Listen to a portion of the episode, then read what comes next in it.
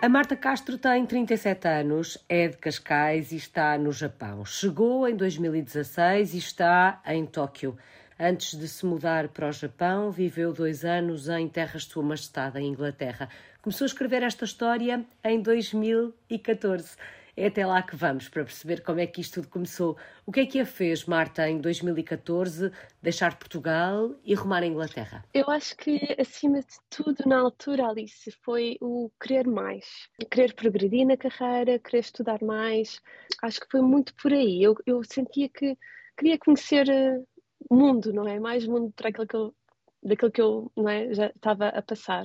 Aliás, eu acho que a primeira experiência até foi em Erasmus, uh, durante a faculdade, que tive a oportunidade de passar seis meses em Espanha, em Málaga, e eu lembro-me perfeitamente de pensar: eu tenho de voltar a experienciar uma coisa destas, eu tenho de voltar a estudar fora, ou viver fora, ou trabalhar fora, qualquer coisa, mas eu tenho de passar uh, novamente por esta experiência tão enriquecedora. Mas a ideia da experiência internacional até ao Erasmus era uma ideia já presente, ou de facto é o Erasmus que a faz olhar para a experiência internacional com outros olhos. Sim, sem dúvida. Eu acho que o Erasmus tornou tudo também mais possível e mais realista. Eu acho que sempre tive um pouco o espírito aventureiro, tanto que eu, quando acabei o mestrado, eu depois eu estive a trabalhar enquanto assistente de bordo durante dois anos. Por isso, eu acho que esse espírito de querer ver mais mundo e de, de sair de Portugal já estava lá, mas o Erasmus sem dúvida que foi assim a porta que se abriu. O Erasmus foi a porta que se abriu e a experiência de Inglaterra foi a confirmação sim. de que queria ser uma portuguesa no mundo. Ah, sem dúvida, sim, sim, sim, sem dúvida, sim. Londres foi um, tornou-se a minha casa muito rapidamente. Que experiência foi esta, Marta? Uma experiência que durou dois anos. Adorei Londres. Um, claro que o clima faz muita diferença, não é? Isso confesso que que me custou um bocadinho habituar-me ao clima em Inglaterra e à comida, mas adorei trabalhar em Inglaterra. Eu conheci imensas pessoas, fiz imensos amigos. Londres é uma cidade muito movimentada, com muita coisa a acontecer culturalmente. Eu gostei muito, muito da experiência de Londres, sou sincera. E o que é que ao fim de dois anos a fez deixar Londres, visto que gostou tanto da experiência, sentia-se em casa em Inglaterra? O que é que provoca a mudança para o Japão?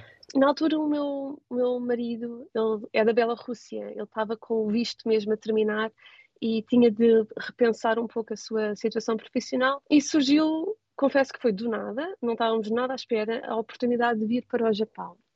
Uh, o Japão era assim também um país que eu sabia muito pouco, sou sincera, e, mas surgiu a oportunidade e nós pensávamos, e por que não, não é? Por que não mudar para um país já estamos fora não é, das nossas casas, mais perto ou mais longe não, não tem assim muita diferença e parece muito interessante. E então lá fomos nós. Porque não, já lá vão seis anos, é verdade. pouco sabia do Japão. Que memórias guarda do primeiro encontro com este país? É curiosa essa pergunta porque eu lembro-me de passar, agora que sei, por todas as fases do processo de adaptação que normalmente as pessoas passam. Então eu lembro-me de chegar ao Japão e estar assim super entusiasmada um, tipo honeymoon, não é? Lua de mel. Uau, isto é tudo tão diferente e é tão giro, tão interessante. Os templos, os restaurantes, os bares, uh, sei lá, só passear na rua já é tão interessante. E passado um pouco, tudo me irritar, não é? O, o, típico choque cultural em que estava exausta, cansada, nem sabia muito bem porquê.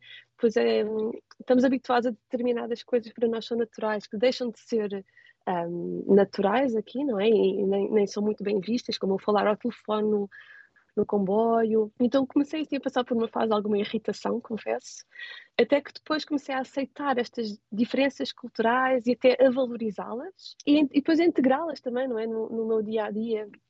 E então acho que não é passei por essas fases todas, durou, durou algum tempo, mas hoje em dia sinto-me em casa. O Japão é, é, sem dúvida também a minha casa. Bom, mas hum, até se sentir em casa e, como dizia, passou pelas diferentes fases do processo de adaptação uhum. hum, aí no, no Japão. Na verdade, esta já é a sua terceira experiência internacional, uhum. se contarmos com, com o Erasmus em Espanha. Sente que se vai aprendendo alguma coisa de uma experiência para a outra?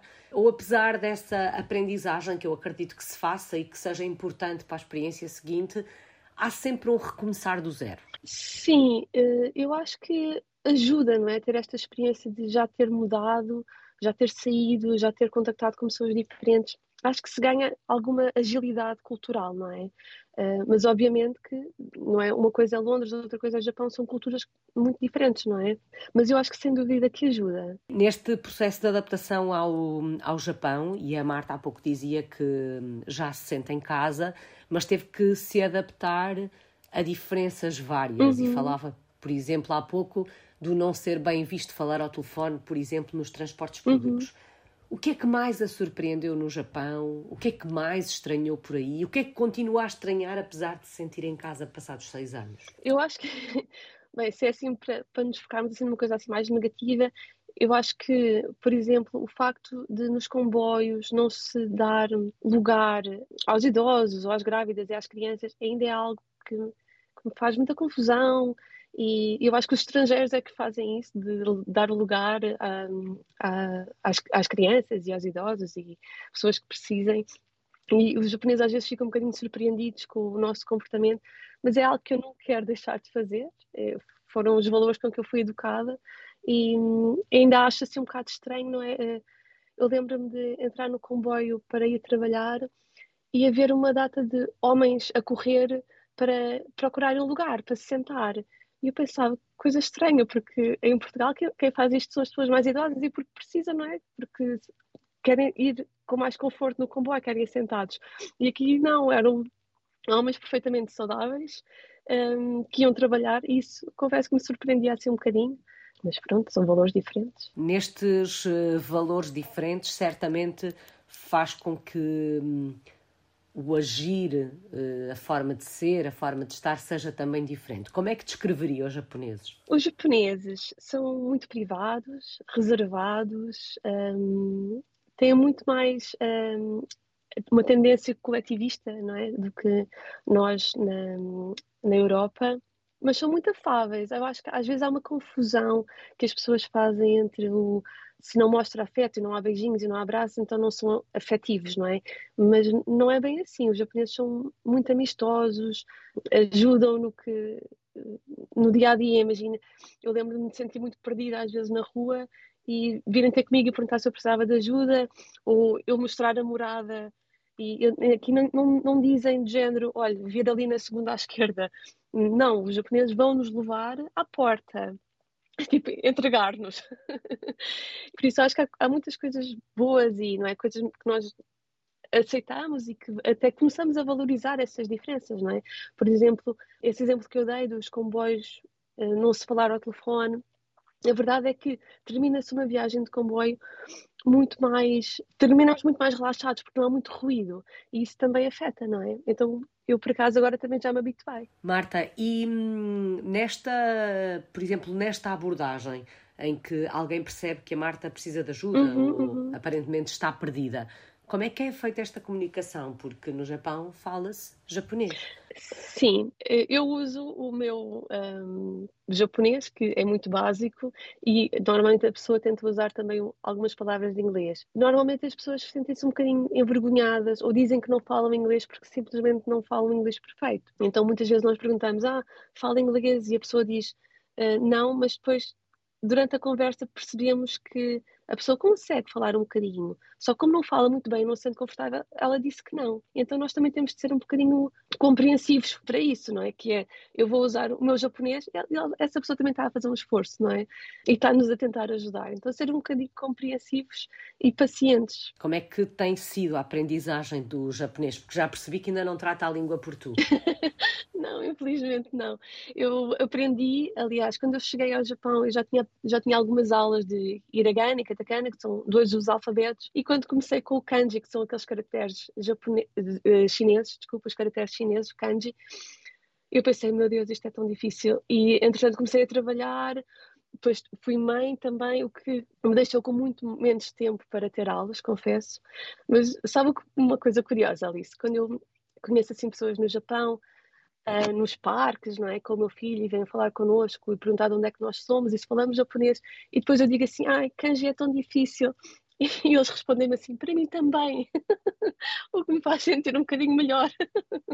E nestas abordagens, neste tipo de conversas, têm muita curiosidade em perceber o que é que uma portuguesa faz no Japão? Normalmente eles perguntam assim de onde é que, de onde é que nós somos, há quanto tempo é que vivemos no Japão, uh, se trabalhamos, se gostamos também. Eu acho que há alguma curiosidade, sim. E as pessoas são normalmente muito simpáticas. Falou há pouco do, do filhote que nasceu aí uhum. no, no Japão. Um, ao que sei, é o seu primeiro filho, portanto, sim. não tem termo de comparação, mas daquilo que ouve dizer, certamente familiares e amigos, um, há muitas diferenças entre ser mãe no Japão e ser mãe em Portugal, por exemplo? Olha, confesso que eu apercebi-me que as mães, e se calhar os pais, não é, no geral, eu acho que os nossos desafios são todos muito parecidos. E isso foi algo que até me ajudou aqui no Japão, quando eu comecei a falar com as outras mães sobre a minha situação e dos desafios é, de ser mãe. E me apercebi que mesmo as outras japonesas passavam pelas mesmas dificuldades, de se sentirem mais isoladas por estarem em casa ou por uh, noites sem dormir e essas questões todas que, como são transversais, não é? Um, tornam-nos logo comuns, não é? De repente temos algo em comum com essa pessoa que é tão diferente de nós, culturalmente, mas está a passar pelas, pelos mesmos desafios da parentalidade. E eu acho que foi, foi bom eu abrir-me, não é? De não ter medo de me expressar. Estou a passar por estas dificuldades e ouvir pessoas que estão neste país e que são japonesas dizer eu passei, eu também estou a passar por essa dificuldade.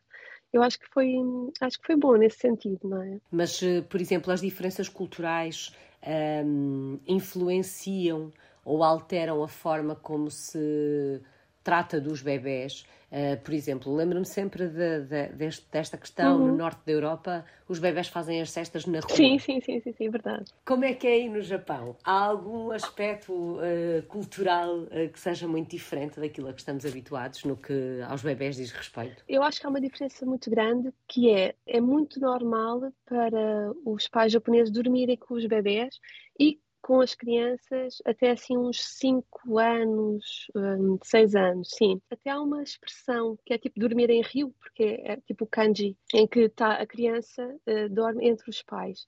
E, e, isso é muito comum no Japão. E é muito interessante ali isso, porque dizem que, ah, não, o bebê é fora do quarto e dos pais, e quase que, como que não é para torná-lo mais independente, mas a verdade, Alice, é que as crianças no Japão são super autónomas e aos seis anos eles vão a pé para a escolinha, coisa que na Europa não acontece em lado nenhum. E isso torna, um, isso também é interessante nós repensarmos, não é, todas estas questões o que é que é independência, autonomia, como é que se faz, como é que não se faz, que é, tem muito mais a ver com o cultural do que outra coisa qualquer. E eu acho isso muito interessante.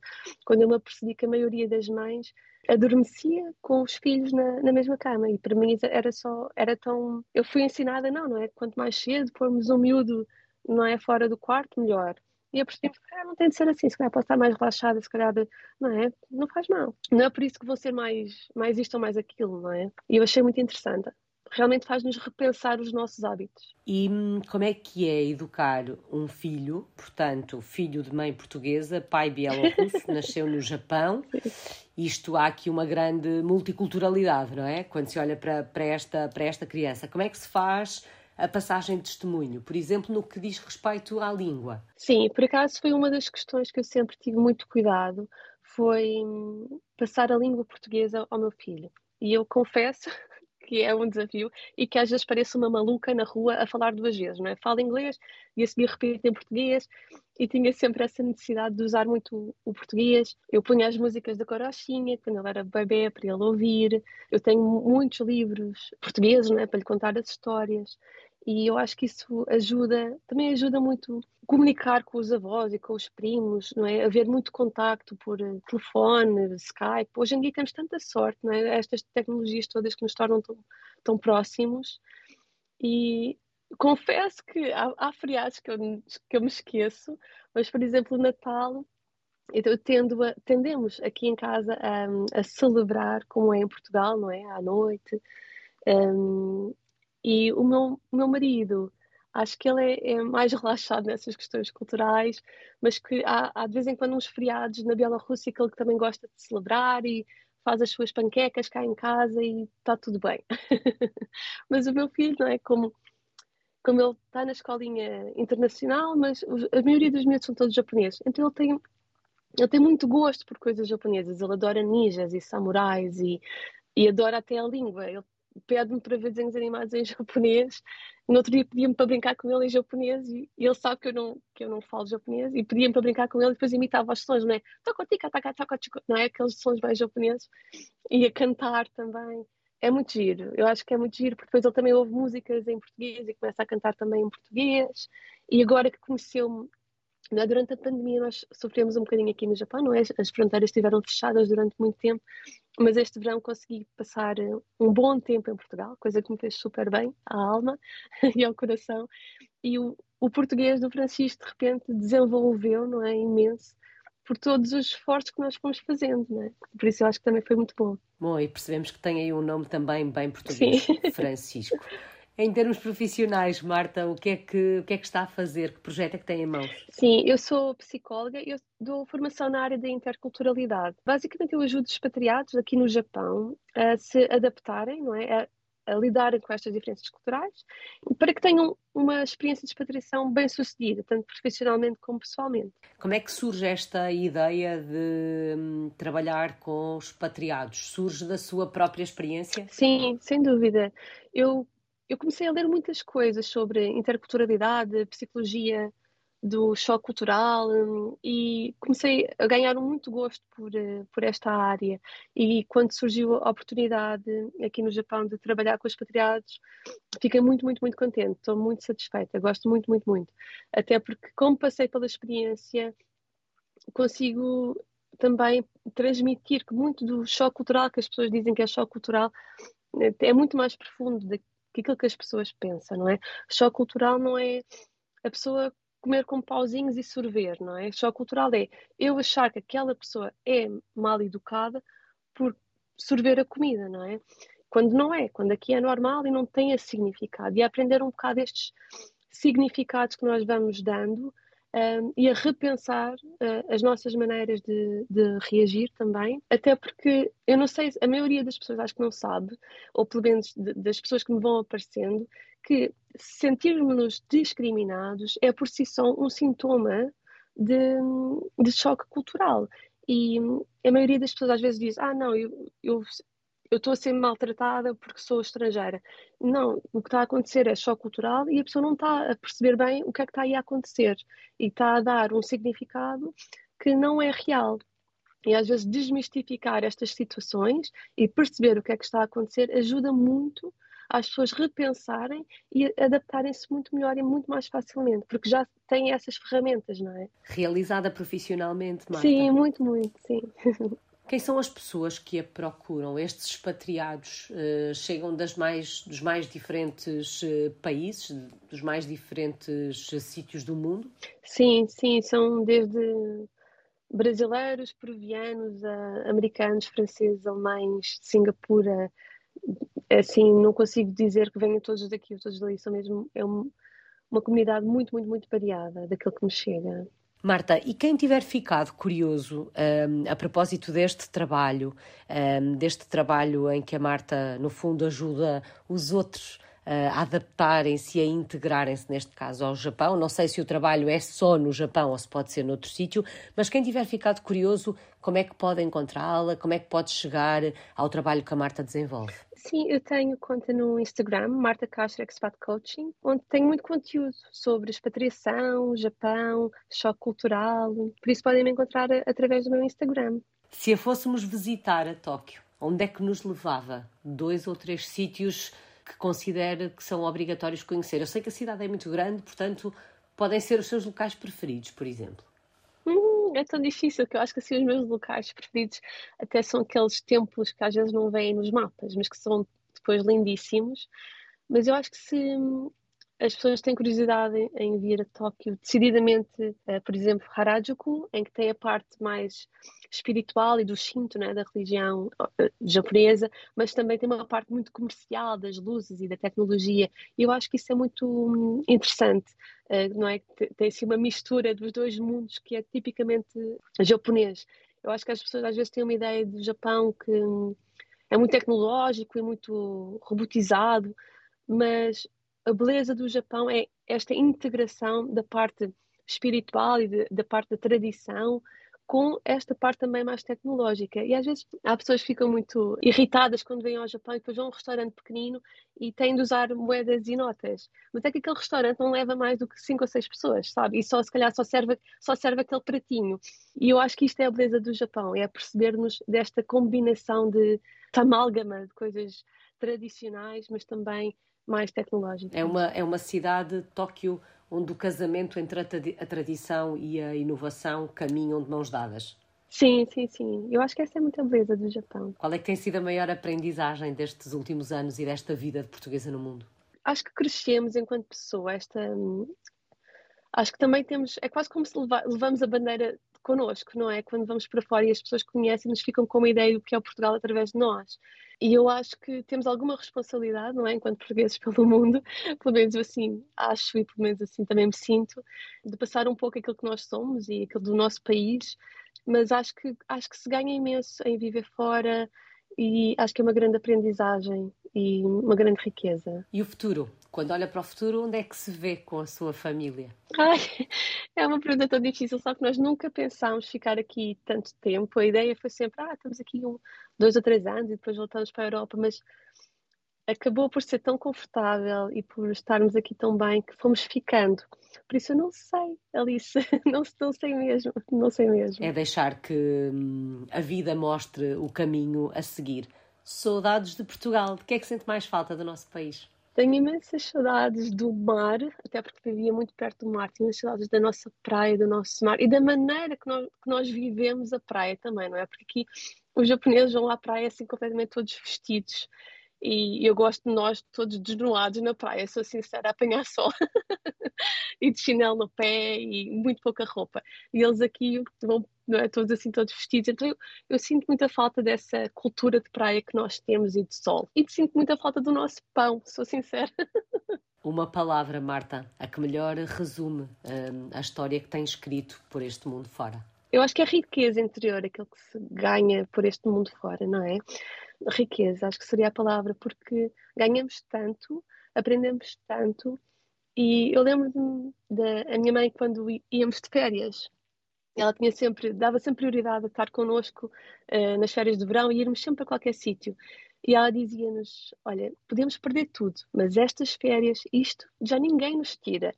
E eu acredito muito nisso, que aquilo que nós vamos vivendo e experienciando fica connosco e é de uma riqueza imensa e já, já não perco isto, não é? Fica aqui comigo para sempre e já mudou. E eu acho que isso é muito bonito. Uma experiência que ninguém lhe tira. Marta Castro está em Tóquio, no Japão, é uma portuguesa no mundo desde 2014. Obrigada, Alice.